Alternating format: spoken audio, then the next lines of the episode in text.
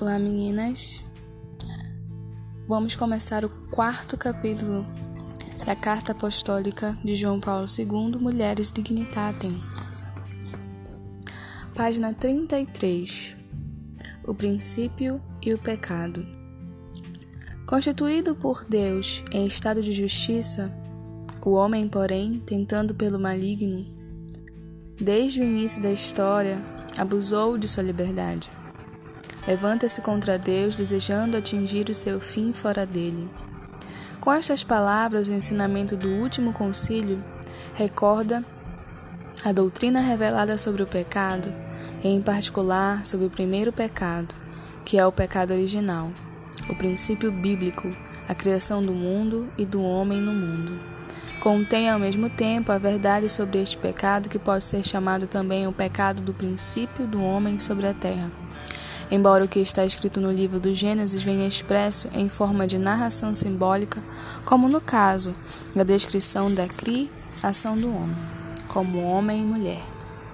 Mesmo assim, revela aquilo a que é preciso chamar o mistério do pecado, e mais plenamente ainda o mistério do mal, existente no mundo criado por Deus. Não é possível ler o mistério do pecado sem fazer referência a toda a verdade sobre a imagem e semelhança com um Deus que está na base da antropologia bíblica. Esta verdade apresenta a criação do homem como uma doação especial por parte do Criador, na qual estão contidos não só o fundamento e a fonte da dignidade essencial do ser humano, homem e mulher no mundo criado, mas também o início do chamamento dos dois a participarem da vida íntima do próprio Deus. A luz da revelação, criação, significa ao mesmo tempo início da história da salvação. Exatamente neste início, o pecado se inscreve e se configura como contraste e negação. Pode-se dizer, paradoxalmente, que o pecado, apresentado em Gênesis, é a confirmação da verdade sobre a imagem e semelhança de Deus no homem. Se esta verdade significa a liberdade, isto é, o livre-arbítrio, com o uso da qual o homem pode escolher o bem, mas pode também abusar escolhendo contra a vontade de Deus, o mal. No seu significado essencial, todavia, o pecado é a negação daquilo que Deus é como Criador em relação ao homem e daquilo que Deus quer desde o início e para sempre para o homem. Criado o homem e a mulher à sua imagem e semelhança, Deus quer para eles a plenitude do bem, ou seja, a felicidade sobrenatural que deriva da participação de sua própria vida. Cometendo pecado, o homem rejeita este dom e ao mesmo tempo quer tornar-se como Deus, conhecendo o bem e o mal. Isto é, decidindo sobre o bem e o mal independentemente de Deus, seu Criador. O pecado das origens tem a sua medida humana, a sua dimensão interior na vontade livre do homem e juntamente traz em si uma certa característica diabólica. Como é claramente posto em relevo no livro do Gênesis, o pecado opera a ruptura da unidade original, da qual o homem gozava no estado de justiça original a união com Deus como fonte da unidade no interior do próprio eu, na relação recíproca do homem e da mulher, e, enfim, em face do mundo exterior e à natureza. A descrição bíblica do pecado original em Gênesis, de certo modo, distribui os papéis que nele desempenharam a mulher e o homem a isso farão referência ainda mais tarde algumas passagens da Bíblia, como por exemplo a carta de São Paulo a Timóteo. Adão foi formado primeiro e depois Eva. E não foi Adão o seduzido, mas a mulher. Não há dúvida, porém, que, independentemente desta distribuição das partes, na descrição bíblica, este primeiro pecado é o pecado do homem, criado por Deus, homem e mulher. Esse é também o pecado dos primeiros pais, ao qual se prende o seu caráter hereditário. Neste sentido, chama, chamamo-lo pecado original. Esse pecado, como já foi dito, não pode ser entendido adequadamente hum, é, se não se referir ao mistério da criação do ser humano, homem e mulher, a imagem e semelhança de Deus. Através dessa referência se pode entender também o mistério da não semelhança com Deus, na qual consiste o pecado e que se manifesta no mal presente na história do mundo. Da não semelhança com Deus, um único que é bom e que é a plenitude do bem.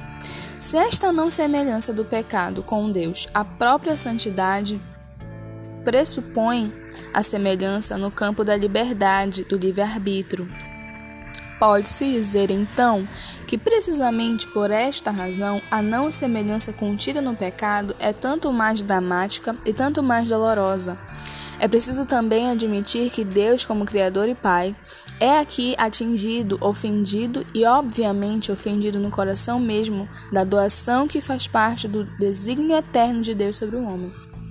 Ao mesmo tempo, porém, também o ser humano, homem e mulher, é atingido pelo mal do pecado, do qual é autor o texto bíblico do Gênesis.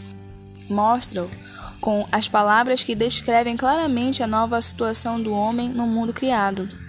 Ele mostra a perspectiva da fadiga com que o homem há de procurar os meios para viver, bem como a das grandes dores em meio às quais a mulher dará à luz seus filhos. Tudo isso, depois, é marcado pela necessidade da morte que constitui o termo da vida humana sobre a terra. Deste modo, o homem, como pó, voltará à terra, porque dela foi tirado, porque és pó, e em pó te hás de tornar. Estas palavras confirmam-se de geração em geração. Elas não significam que a imagem e a semelhança de Deus no ser humano, quer mulher, quer homem, foi destruída pelo pecado. Significam, ao contrário, que foi ofuscada e, em certo sentido, diminuída na verdade, o pecado diminui o homem, como recorda também o Concílio Vaticano II. Se o homem, já pela sua própria natureza de pessoa, é imagem e semelhança de Deus, então se a grandeza e dignidade se realizam na aliança com Deus, na união com Ele, no fato de procurar a unidade fundamental que pertence à lógica interior do mistério próprio da criação, essa unidade corresponde à verdade profunda de todas as criaturas dotadas de inteligência, e em particular do homem, o qual, entre as criaturas do mundo visível, desde o início foi elevado mediante a eleição eterna por parte de Deus em Jesus, em Cristo. Ele nos elegeu antes da criação do mundo por puro amor. Ele nos predestinou a sermos por ele dotados adotados por filhos por intermédio de Jesus Cristo, segundo o beneplácito da sua vontade. O ensinamento bíblico em seu conjunto consente nos dizer que a predestinação diz respeito a todas as pessoas humanas, a homens e mulheres, a cada um e cada uma, sem exceção. Ele te dominará. A descrição bíblica do livro do Gênesis delineou a verdade sobre as consequências do pecado do homem, como indica também a perturbação da relação original entre o homem e a mulher, que corresponde à dignidade pessoal de cada um deles. O ser humano, tanto homem como mulher, é uma pessoa e, por conseguinte, a única criatura na Terra que Deus quis por si mesma. E, ao mesmo tempo, precisamente, esta criatura única e irrepetível não pode se encontrar plenamente senão por um dom sincero de si mesma. Daqui se origina a relação de comunhão na qual se exprimem a unidade dos dois e a dignidade pessoal tanto do homem como da mulher. Quando lemos, pois, na descrição bíblica as palavras dirigidas à mulher: Sentir-se-ás atraída para o teu marido e ele te dominará. Descobrimos uma ruptura e uma constante ameaça precisamente a respeito desta unidade dos dois, que corresponde à dignidade da imagem e da semelhança de Deus em ambos, Tal ameaça resulta, porém, mais grave para a mulher, com efeito, ao ser um dom sincero e por isso, ao viver para o outro, sucede o domínio. Ele te dominará. Este domínio indica a perturbação e a perda da estabilidade da igualdade fundamental que na unidade dos dois possuem o homem e a mulher. E isto vem sobretudo em desfavor da mulher, portanto, somente a igualdade resultante da dignidade de ambos como pessoas pode dar às relações recíprocas o caráter de uma autêntica communion personarum, comunhão de pessoas. Se a violação dessa igualdade, que é conjuntamente dom e direito que derivam do próprio Deus Criador, comporta um elemento em desfavor da mulher, ao mesmo tempo, tal violação diminui também a verdadeira dignidade do homem. Tocamos aqui um ponto extremamente sensível na dimensão do ethos, inscrito originalmente pelo Criador, já no fato mesmo da criação de ambos, a sua imagem e semelhança. Essa afirmação de Gênesis 3,16 tem um grande e significativo alcance ela implica uma referência à relação recíproca entre o homem e a mulher no matrimônio. Trata-se do desejo nascido no clima do amor esponsal, que faz com que o dom sincero de si mesmo, da, por, da porte da mulher, da parte da mulher encontre resposta e complemento num dom, análogo da parte do marido. Somente apoiados neste princípio podem os dois, e em particular a mulher, encontrar-se como verdadeira unidade dos dois, segundo a dignidade da pessoa. A unidade matrimonial exige o respeito e o aperfeiçoamento da verdadeira subjetividade pessoal dos dois. A mulher não pode tornar-se objeto de domínio e de posse do homem, mas as palavras do texto bíblico referem-se diretamente ao pecado original e às suas consequências duradouras no homem e na mulher. Onerados pela pecaminosidade hereditária, carregam em si a constante causa do pecado, ou seja, a tendência a ferir a ordem moral que corresponde à própria natureza racional e à dignidade do ser humano como pessoa. Esta tendência exprime-se na tríplice concupiscência, que o texto apostólico precisa como concupiscência dos olhos, concupiscência da carne e fausto da vida.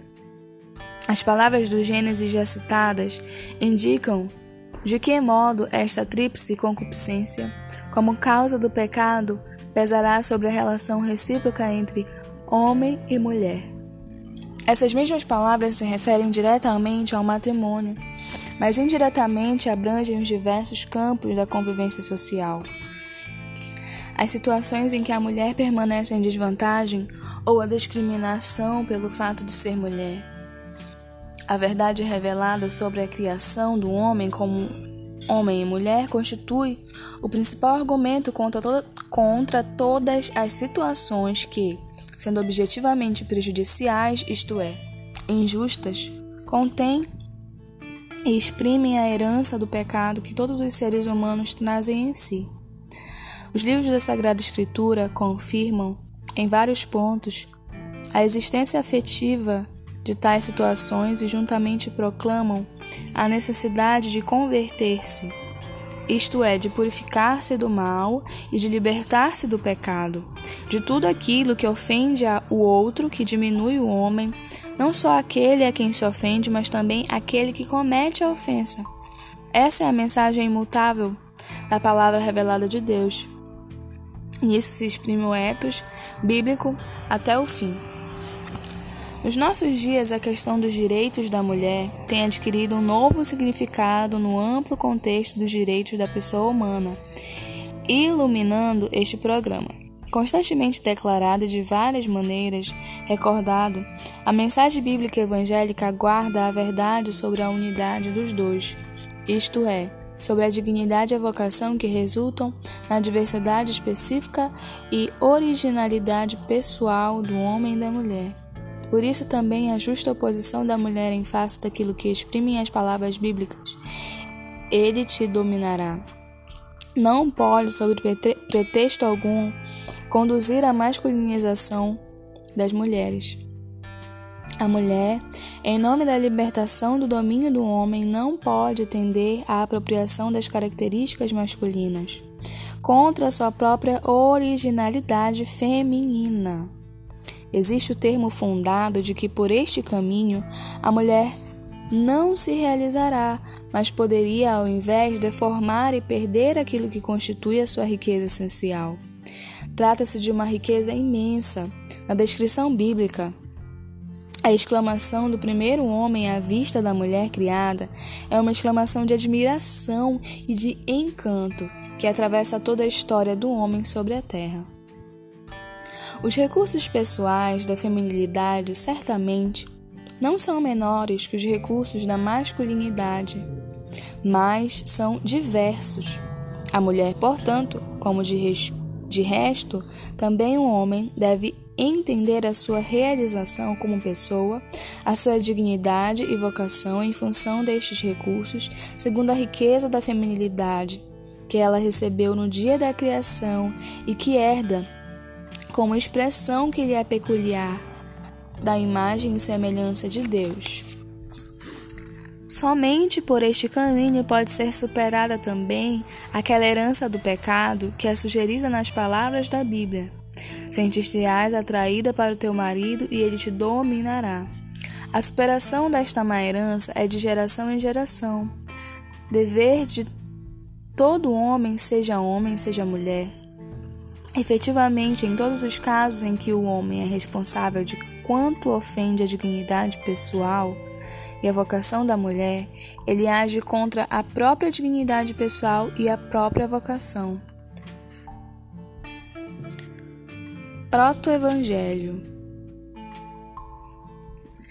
O livro do Gênesis atesta o pecado, que é o mal do princípio do homem, as suas consequências, que desde então pesam sobre todo o gênero humano e juntamente contém o primeiro anúncio da vitória sobre o mal, sobre o pecado.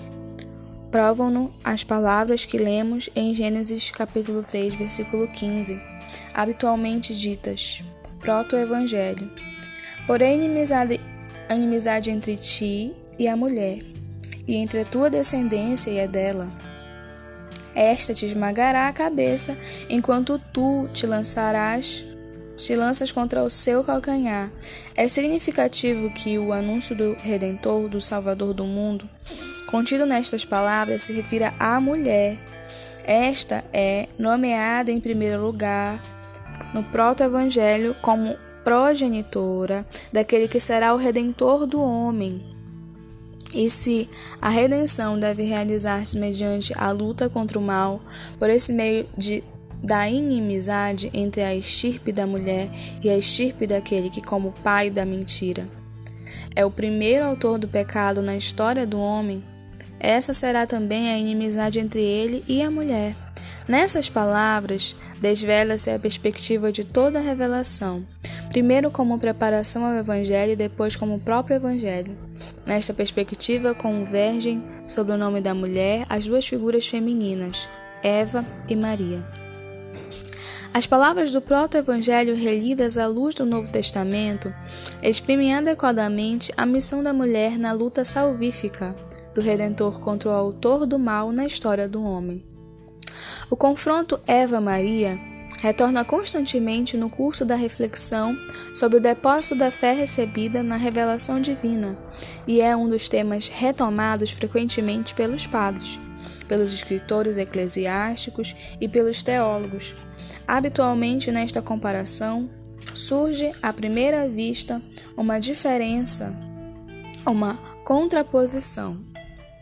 Eva, como mãe de todos os viventes, é testemunha do princípio bíblico no qual estão contidas a verdade sobre a criação do homem, a imagem e semelhança de Deus e a verdade sobre o pecado original. Maria é testemunho do novo princípio e da nova criatura, ou melhor, ela mesma, como a primeira redimida na história da salvação, é nova criatura é cheia de graça. É difícil compreender por que as palavras do proto-evangelho realçam tão fortemente a mulher, se não se admite que com ela se inicia a nova e definitiva aliança de Deus com a humanidade. A aliança no sangue redentor de Cristo. Essa aliança inicia-se com uma mulher, a mulher na Anunciação em Nazaré. Esta é a novidade absoluta do Evangelho. Outras vezes, no Antigo Testamento, Deus, para intervir na história do seu povo, dirigiu-se a mulheres, com a mãe de Samuel e de Sansão. Mas, para estipular a sua aliança com a humanidade, dirigiu-se somente a homens, Noé, Abraão, Moisés. No início da nova aliança, que deve ser eterna e irrevogável, esta está a mulher, a Virgem de Nazaré. Trata-se de um sinal indicativo de que em Jesus Cristo não há homem nem mulher. Nele, a contraposição recíproca entre homem e mulher, como herança do pecado original, é essencialmente superada. Todos vós sois um só em Cristo Jesus, escreverá o apóstolo. Estas palavras tratam da originária unidade dos dois, que está ligada à criação do homem, como homem e mulher, a imagem e semelhança de Deus, segundo o modelo da comunhão perfeitíssima de pessoas, que é o próprio Deus. As palavras paulinas constatam que o mistério da redenção do homem em Jesus Cristo foi de Maria. Retoma e renova aquilo que no mistério da criação correspondia ao desígnio eterno de Deus Criador. Precisamente por isso, no dia da criação, o homem como homem e mulher, Deus contemplou tudo o que tinha feito e este estava tudo muito bem. A redenção restitui, em certo sentido, a sua própria raiz, o bem que foi essencialmente diminuído pelo pecado e pela sua herança na história do homem. A mulher do proto-evangelho é inserida na perspectiva da redenção.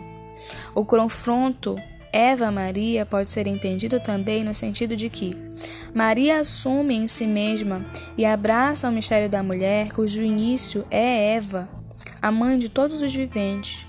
Antes de tudo, assume e abraça o interior do mistério de Cristo, novo e último Adão, o qual assumiu na sua pessoa a natureza do primeiro Adão.